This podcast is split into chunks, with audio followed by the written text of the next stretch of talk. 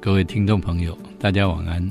非常欢迎大家收听不太乖学堂。今天晚上我们接续两个礼拜前访问磊川华德福的校长，今天呢要来访问他们的老师跟家长。欢迎大家收听，更深入了解华德福学校到底是一个怎么样的样貌，它面临怎么样的问题。有需要怎么样的思考跟勇气？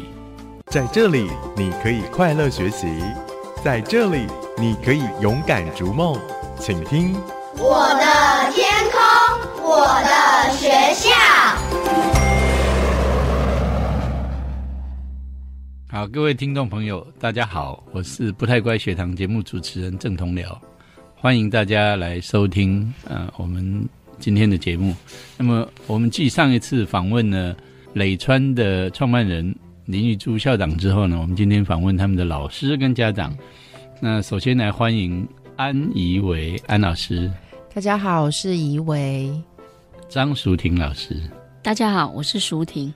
还有我们的家长郑婉清，大家好，我是郑婉清教授好。好，就先从婉清开始啊。好，你的孩子呃送到。磊川大概多久了？呃，有几个？我现在有两个孩子，都是男生啊，一个小一，一个小二。那时间不是很长，对，其实才刚两年。不过前面有幼儿园，大概也差不多两年的时间。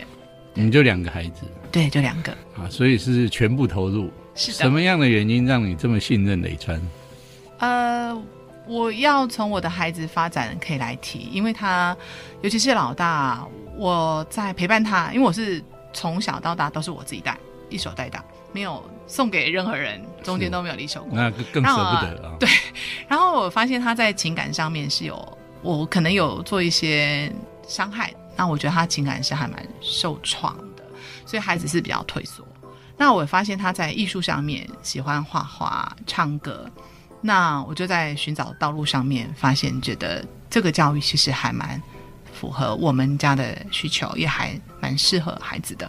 那我觉得这一路上是孩子带着我进入这个学校，然后雷川离我的家庭是最近的，所以我觉得我能够长久的陪伴他的话，那个路程是很长。所以如果距离太遥远，我没有办法。哦，对，实体的距离近，对，然后可以陪伴的心理距离长，对，而且它是可以到十二年的。我觉得这一路走来，真的是孩子带我们进入了这个教育的现场。那我们一路都在学习跟陪伴。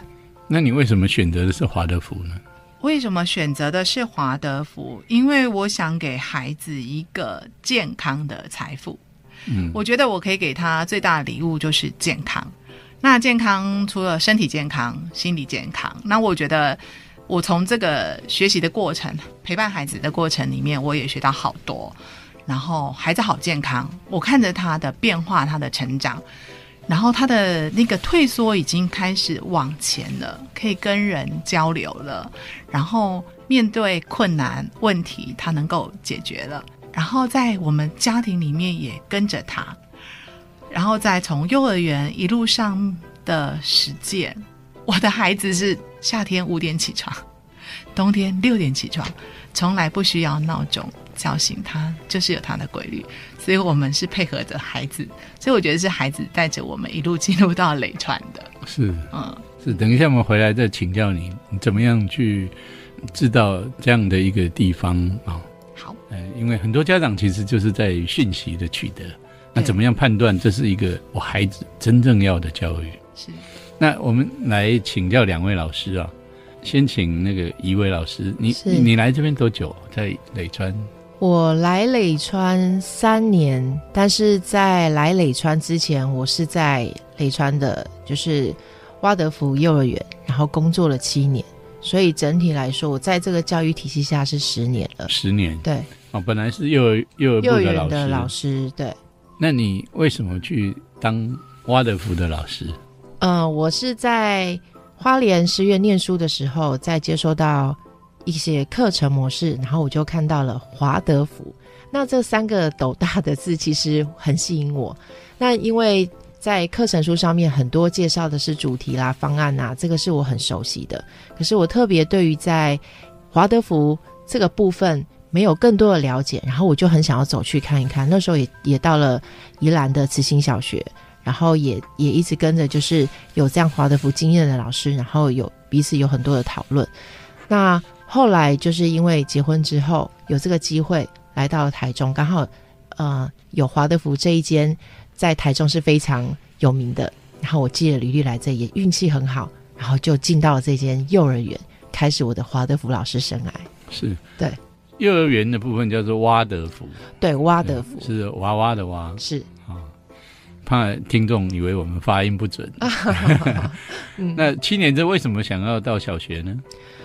呃，我在幼儿园的这七年当中，其实我一直从孩子最小两岁、两岁多一点，两岁六个月，然后看到他们到了大班，这我经历过两轮这样子的、这样子的孩子的年纪，然后到了毕业，那时候我心里其实就会有一个图像是：哇，这些孩子从我一开始接近接触他们，然后到了大班毕业是这样子的图像。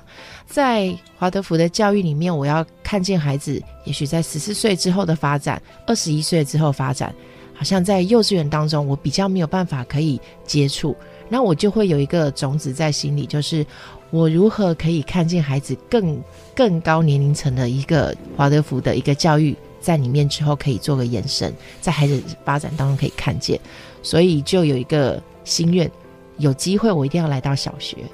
然后就刚好在第七年那一年有这个机会，就让我来到小学了。那一个老师愿意这样，其实内在的这种好奇是也要够强哦，是否则他觉得我送送走一批 开心的很，管那后来怎么样。嗯，对，会希望孩子的一个发展是跟着我曾经学过理论，然后可以是做连接的，然后我会想要去探索这个部分。嗯，所以随着孩子长大，你也发展你自己，那以后也可能上中学部。呃，目前就会觉得此时此刻把这样子的孩子跟着孩子的发展一起走，并还没有那么快的规划，但是就是每一天小学的变化，孩子的变化跟我自己是很不一样的。是对，这十年你觉得最大的收获是什么？嗯，我不止让孩子去在从小呃幼稚园，然后到小学的阶段过程中，我我都有参与他的每一个年龄层，然后在年龄层当中，我更可以去贴近我在理论书上可能包括儿童发展上的一些印证，然后我也在我就是陪孩子走这一段，然后走到现在小呃，我带的班级是三小三三年级。那我期待继续的带他们走下去。那我自己的部分也更多的在这里去看见，我在找寻我生命中的道路。然后从我原先什么都不知道，我就是接触到，我就是应该要结婚，然后可能成家立业，然后工作。但是我现在去看见，我需要更多的就是找寻自己生命的道路的方向是越来越清楚。对，是这这个应该感觉蛮幸福的啊。对，就是能够清楚自己的方向。是我们请教一下舒婷老师，您是在呃磊川还是挖德福的部分？嗯，我在磊川四年了。呃，直接在小学部。对。那能不能谈一谈什么样的因缘让你来到这边？嗯，会会认识华德福是因为我的女儿，那她呢就去公小念了一年书，那我就觉得，嗯，教育应该不是这回事。所以就很奇妙的，在我身边就出现了一个华德福老师，啊，就介绍了我们一个华德福学校，然后很幸运的，我女儿就进去了。我女儿进去之后，我就想要知道说，那华德福的学校到底都在教什么？所以我就去上了视讯课，然后在那个上的过程中，我真的感受到，哎，教育应该是要这样。所以后来我自己就成了老师，然后辗转之后，我就带着孩子来到了磊川，然后我就进了磊川当老师。嗯，这听起来好像理所当然哦。不过要当华德福老师也不容易，能不能说说看，他这个过程是怎么样可以成为华德福老师？嗯，现在在台湾就是有几个有有一些地方在做师资的培训嘛，就是华德福的师训班。那基本上，因为华德福的师资并不要求要公立学校的证照，但是基本上你必须要是一个能够持续不断不断学习的人。所以呢，当然你会有华德福的基础理论，还有人智学的基础理论，你必须要学习。但是最重要的就是是在那个过程中，这个人这个老师是必须一直持续不断的开放，一直学，一直学，一直学，那个学是没有止境的。是那个动力是从哪边来？可以不断的学。我看到有一些老师，他不见得是有这种倾向，他觉得我就教这些，我已经做得很好了。因为我想要知道更多啊，我想要可以学习更多。那就像刚刚那个一位老师说的，在那个过程中，因为你必须要能够适当的陪伴小孩的成长，那个老师是必须要长得更快啊。是，对，所以在那个过程中，那个老师必须要一直学，一直学。对，你们华德福在磊川，基本上老师都有这种特质吗？哎，必须要，不然你很快的就会被自己淘汰掉。是，就会不舒服，就会不舒服。所以难怪家长会比较安心。哦，哎，家长也很努力耶。啊，家长要怎么努力？哦，我像我也去上实训课程，然后你刚才问那个动力，我就好想回答，因为我是越上越开心，然后背着那个包包，我每天去上学的时候，我就收获满满。我好后悔，我那么小时候没有这种华德福学校啊。然后，而且我也经验了我孩子上课的过程。然后我在预备我的孩子未来，他因为我现在二年级嘛，然后三年级就是更高的年级。那我如果更清楚那个教育的陪伴方式的时候，其实我们家庭是跟着一起做的。那那个历程里面，就觉得大家是一起长大，哎，我是跟着孩子一起长大，然后也是跟着磊川的教师团，我们也是一起在上课。只要有任何问题，那个交流是很快的。还有是在家长社群里面，有人进入，有人好像也只是观望，或者是嗯，也不是太清楚。但其实那个社群的力量是可以互相连接。当我有一些发现的时候，我就会有一些交流、提醒、帮助。那我觉得这个教育上面只是一个实验教育，但是是一群人共同努力的。嗯嗯。那作为一个家长哦，你现在看到的孩子。对，有什么改变？我孩子的改变，其实真的，因为我的真的是比较小，或者比较你的孩子跟你的亲友的孩子有什么不一样？哦，因为我有一刚好有一个表弟，他是读之前台中比较贵族学校的那个华盛顿的小学，那他现在是三年级，然后他在三年级时候转回了体制教育，那也才刚被贴标签，他是过动。老师要求父母带他去做检测。那我的妈妈跟我共同居住，陪伴这两个孩子长大。那我们两个在一个晚上，我在做手工，我们俩一起在聊的时候，在谈到这个孩子，然后我也跟我妈分享说：“那你看我的孩子跟那个孩子有什么不一样？”然后我妈妈就会觉得说：“啊，你你两个人跟他打航龙波掉，好像什么都不会，然后都特别的慢，然后但是这个被贴标的。”就是也是他姐姐的孙子嘛，那他心里也会担忧，他就会问我说：“那你觉得要怎么帮他？能够怎么办？”那我说：“事实上我能帮他的很有限，因为父母能不能在观念上能够接受一些不同的想法跟看法，这是有。就是他有一个社会上的价值，就说他想要读好成绩、好学校，未来有一个好工作，那是社会上的价值在评断，在看看待这个问题。那我就会比较。”把这件事情放的比较小，所以对孩子在这个学习上面是不是真的达到那个成绩就不是那么重要，所以妈妈就诶，因为这样也就没有那么的，或许说你的孩子应该要学会什么？是，那你你的孩子，你希望他学会什么？学会解决问题，学会知道自己会什么，想要什么，这其实是更重要的。那确实不太一样哦。对，那可以比较一下孩子跟不同体系的孩子的这种呃平常的样子吗？平常的样子哦，因为我们家作息很规律，早上起床，下午午睡，晚上八点预备入睡。他就在这样规律的作息当中，不管出门旅游都是按照这个作息。然后，当我们跟亲戚的，就是我刚刚讲那个三年级孩子一起的时候，他们玩的方式、讲话的语言都是不一样的。怎么样不一样？呃，因为我们跟孩子不会讲成人的语言，就是讲话是很一般浅显的，但不会带着功利或者是有意识。呃，最近发生了什么啊？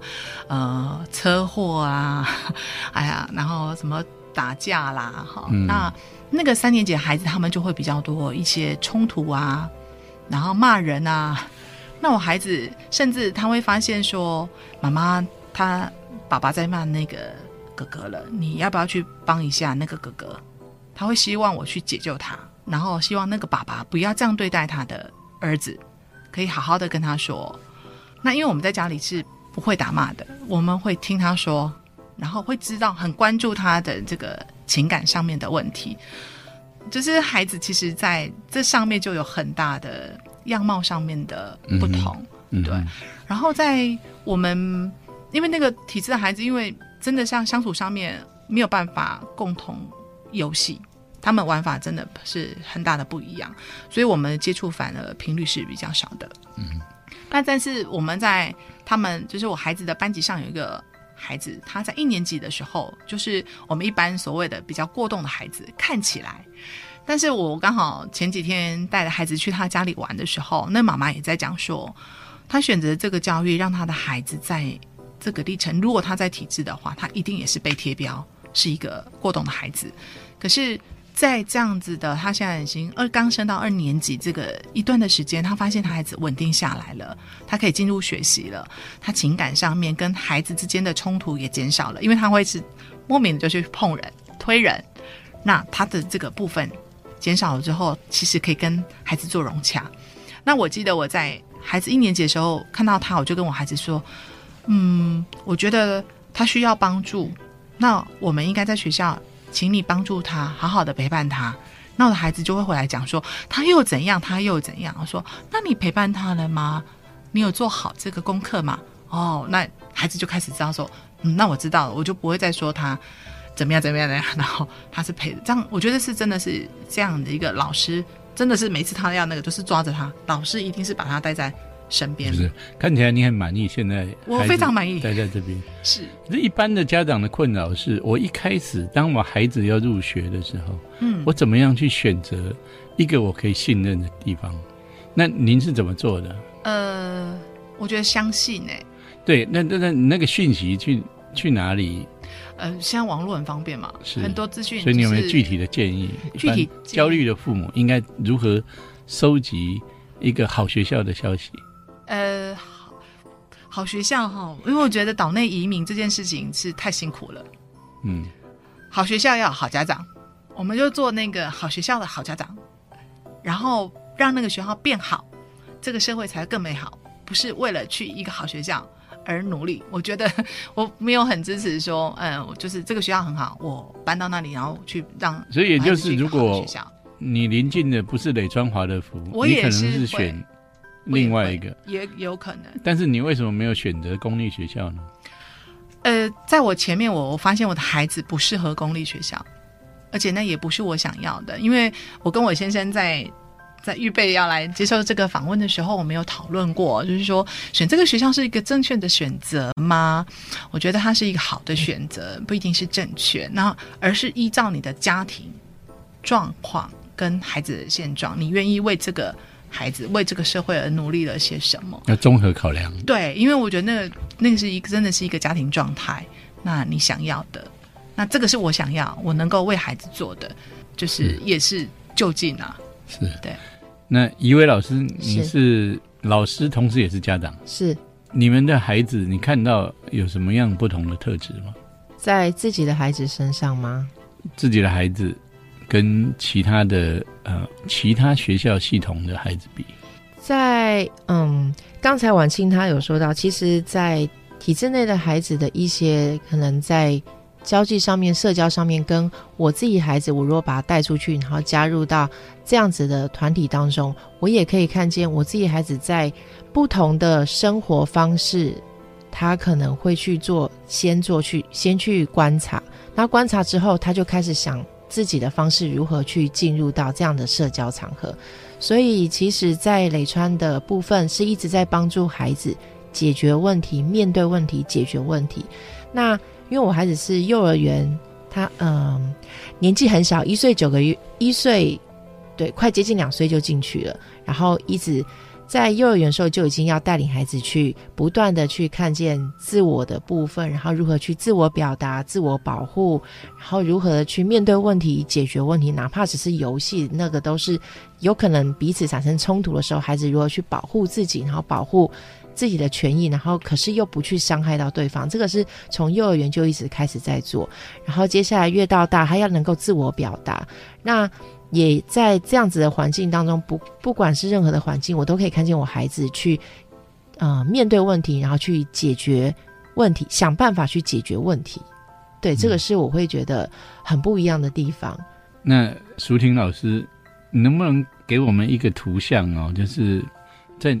磊川的华德福的老师，他一天长得怎么样？总是有人说：“哎呀，华德福老师好累啊，呃，每天工作时间很长。”嗯，说一下你们经典的一天会是怎么样？以我自己的例子，大概就是早上七点五十到八点进到教室里嘛。是。那基本上进到教室里，就是就是跟着学生的所有活动了。您当主带吗？对，我是我是班导师，所以。八点进教室，基本上我的所有的精神跟注意力就都在学生身上，所以学生开始早自习啊，然后学生交作业啊，然后学生会来跟我说一些事情啊，那基本上我就是全心全意在学生身上，然后接下来开始主课程，那就是上课嘛。那后面的我自己的课上完了之后，基本上也还是在教室里面。陪着学生一起上课，就坐在教室的后面。对，那基本上就是跟他们一起上课。然后，因为我的班级现在七年级，那他们大部分的时间，他们可以知道自己要做什么了。可是，他们依然需要，就是教室里有一个老师，所以当他有任何问题的时候，他可以立刻得到他需要的帮助。所以。就这样子，然后午餐，然后午休，基本上都在教室里，然后一直到下午的课程进行完，然后学生离开，然后再把明天的课大概的处理完之后，也许六点半左右，那我会离开教室。因为每天的工作时数还蛮长的。哎，可以这么说了。嗯。但是那种感觉就是，基本上不会说，不会是说。我今天好累，我今天好多事情要做。那你就是进教室了之后，就是跟着学生完成今天的所有事情。好，那再做个收尾，然后就回家。什么时间备课呢？晚上回家或者明天早上。是，所以这些时间都还没加进去吗？嗯，没有。那如果整个加起来，每天工作时数，为了这个教学这件事情，跟实际在那边，大概需要多久？嗯。超过 超过十个小时，超过十个小时，我都会忍不想说，嗯，十六个小时。当然，我们欢喜甘愿自己在这里面有成长的，呃，那是不一样的。什么样的原因让你愿意工作比，比如说一般公立学校可能老师觉得我八个小时，因为对我来讲，这不是一个工作，这是一个生活。就是说，这就是对，这是这是我的生活。那我的生活里面有我的学校学校的教学，有我的孩子，然后有我自己个人的成长。那这全部都是我的生活。那这很棒的一件事情就是，哎，这都可以在同样这件这个地方场域里面发生。白天的时候，我跟着孩子一起，那我自己的孩子也在这个场域里面学习。那我自己的个人成长也都发生在这所里面，所以我觉得这是一个生活，这不是一个工作。有这个念头就差很多了，真的不容易，真的不容易，不容易，真的哈。是，那婉清谈一谈，你对孩子未来的期待会是什么？对孩子未来的期待哦，我其实在他很小的时候，我有想过，如果有一天他是公车司机，他是消防队员的话，我可以承受这个答案吗？嗯，后来想想，我觉得我可以诶，因为他就是对一个社会有贡献的人，那就是我想要的。他不要是社会上的就是拖累的，需要人家救助的。我觉得只要他能够在社会上活得好好，那就非常美好了。嗯，重点是他能够活得好好的。是的，而且他是有贡献的人，这是非常重要的。是，然后他自己能够安于那样的工作，是自己能够接受，而且他也喜欢，这才是最重要。不是我喜欢孩子，我们只是把他生下来，他不是父母的财产。不是，绝对不是。是，他们有自己独立的生命跟独立的命运。刚刚婉清谈到对于孩子的这种未来发展，华德福的教育的内容虽然它有自己的体系啊，可是它跟我们现在的这种国家课纲是不太一样的。那么将来他们高中毕业之后，必定还是要升学，是，或者是小学或者是国中阶段之后，也有可能离开，是这个体系。会不会担心衔接的问题？其实说实话，刚开始还没进入的时候非常担心。可是当我开始陪着孩子进入之后，我慢慢把那个担心放下。那因为很多人都会问说：“哎，你不怕吗？怕什么？因为以后他没有好的工作啊，赚不了钱啊，养不活自己啊。”嗯，那我就把它形容像我们那经济学那个对吧？看不见的市场上看不见的手。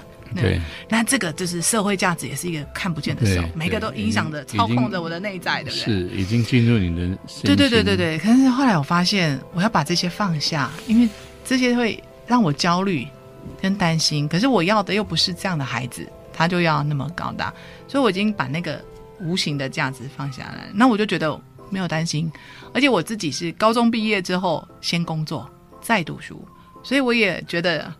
嗯，因为我书也读不好，我自己不是很会读书的孩子。那后来去补习班补一年，那我也是考上国立的学校，虽然不是太好。那我觉得孩子书不好，只要他愿意想读书，努力就会有哦。那自然有出路。是是，那我觉得以我自己的经验，我觉得那个脉络是会让我更有信心让他走这条道路的。所以对于担心这件事情，我是完全放下，而甚至是。乐观其成，我觉得孩子应该会长得很好。那目前你看孩子是往那条路在走吗？是的，因为我们整个家庭是因为孩子而改变的。我们真的是顺应的孩子，然后也让家庭更好。嗯，因为家庭我们真的是不看电视，我们是共同工作，我们一起做早餐，孩子是一起煎蛋、预备早餐，在家里吃完，他们可能早上起来可以玩个游戏呀，然后准备好，他都是预备好了去上学。那回来可能就是要收衣服啊，折衣服。他就是在生活里面在工作着，然后再来就是写写功课、练跳绳，跳完绳完吃晚餐、洗澡、睡觉、说故事。他就这样一天，每天反复的，包含六日，就当然是长假、暑假，也是过的这样的生活。是两位老师同时也都是家长我们先请那个一位老师谈一谈，你你自己的孩子。你担不担心他未来的所谓衔接的问题？嗯，这问题其实我真的没有想过，因为其实我也就是跟着学校发展，然后我就自己这样走。那其实我在我自己带过的孩子身上，我至少会看见孩子他有，嗯，不会怕遇到困难的能力。那个是我觉得，还有就是他们可以去。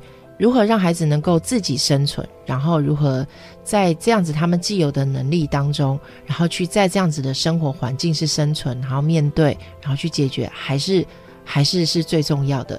所以其实即便他的知识性不多，他可能没有办法去考上最好的学校，但是我觉得他能够把他的热情，或者是他为为于这个社会如何去付出、去回馈，这个是更重要。我希望看到。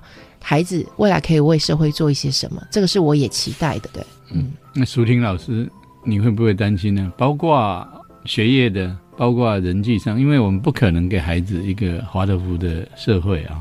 那这种衔接对你来说怎么想？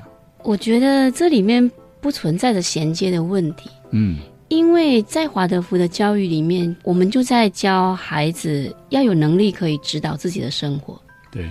等他成年之后，他是一个可以指导自己生活的人，所以在这个过程中，我们透过很多的方式，要他具备的是能力，所以他可以有能力解决问题，他可以有能力获得知识，他可以有能力知道自己想要做什么，认识自己，所以这不存在着这样的问题。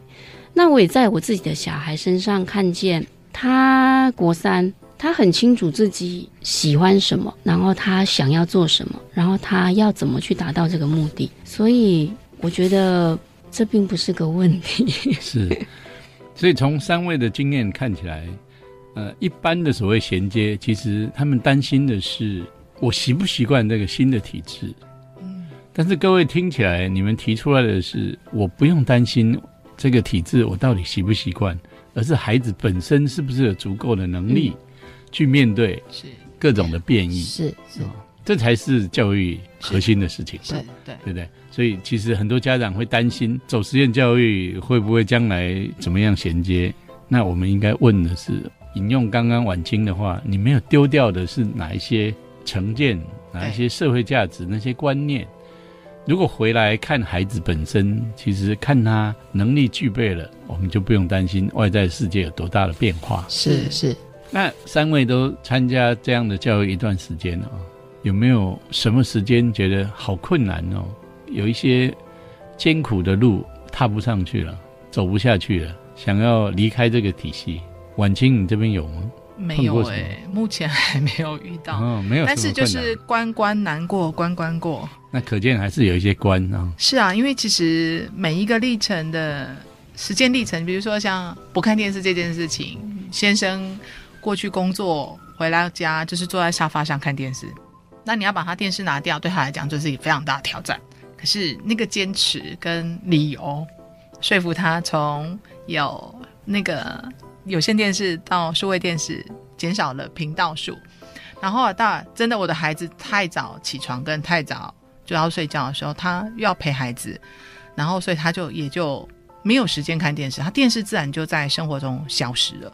可是这中间还是有历程，他还是会是面临到大人的一个挑战跟困难，而且我还有妈妈陪伴哈，我妈妈也是一个。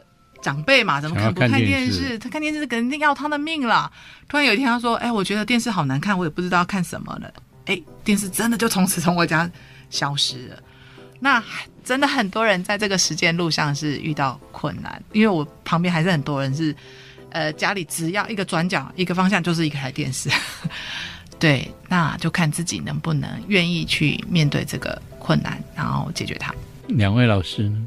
困难的部分，其实，在走这条路上，我没有特别在觉得很多的困难是无法跨越，因为其实我也觉得我被练就成就是要面对问题、解决解决问题，所以当问题出现的时候，我还蛮兴奋的，因为那个兴奋是哦。可能我又要再找一个创意来帮助孩子度过这个难关了。那这个创意其实就是来自于我如何有很多很多的想法可以在这个地方实现实践当中。那比较，因为我们必须要进入孩子，理解孩子，即便也许外面看到了哦，这孩子可能会有一些什什么什么样的问题，也许他常常引发一些冲突。可是，在冲突的当下，我如何？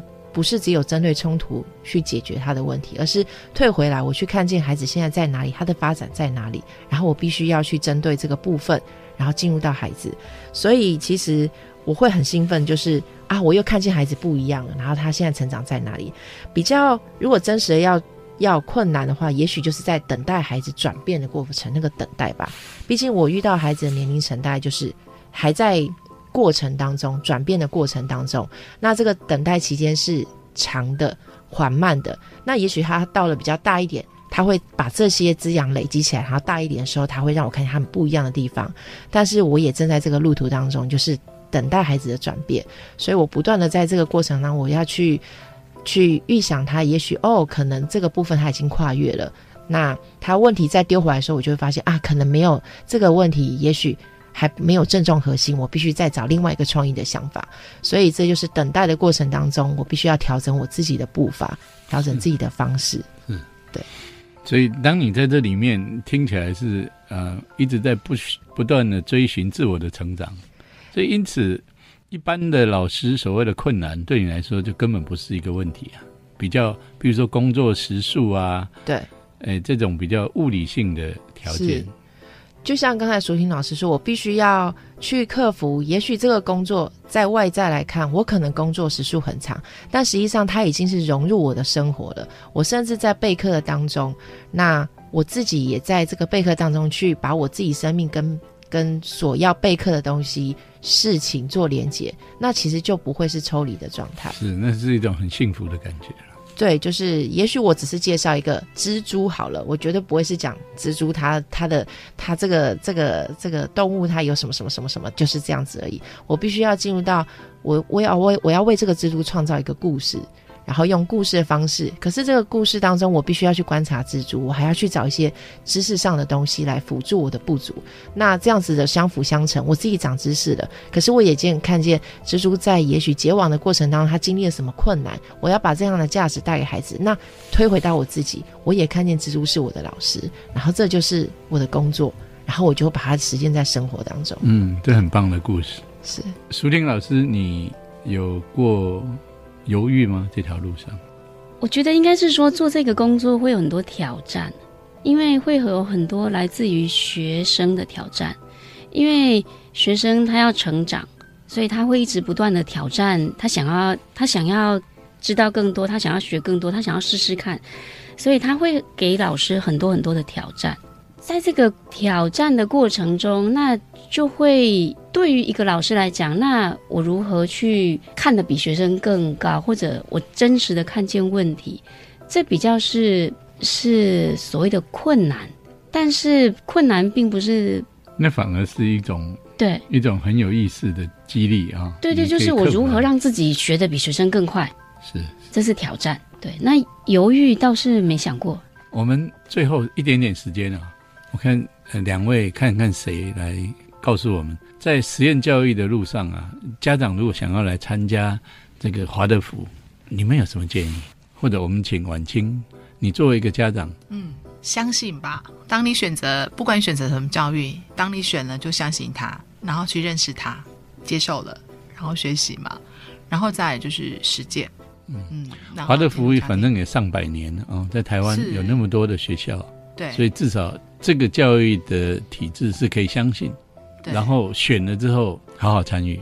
对，而且我觉得真的是就是共同努力，因为它真的是一个大家得共同携手，家长、老师还有孩子，不能想说把孩子丢给学校，绝对绝对不是这样子的。因为如果光只是这样，教育也太简单了吧？是这个大概最重要，就是如果你想要孩子成长的比较好。我们不能把孩子教育的责任推给学校。是，好，非常感谢三位。我们今天的访问到这边，谢谢，谢谢，谢谢。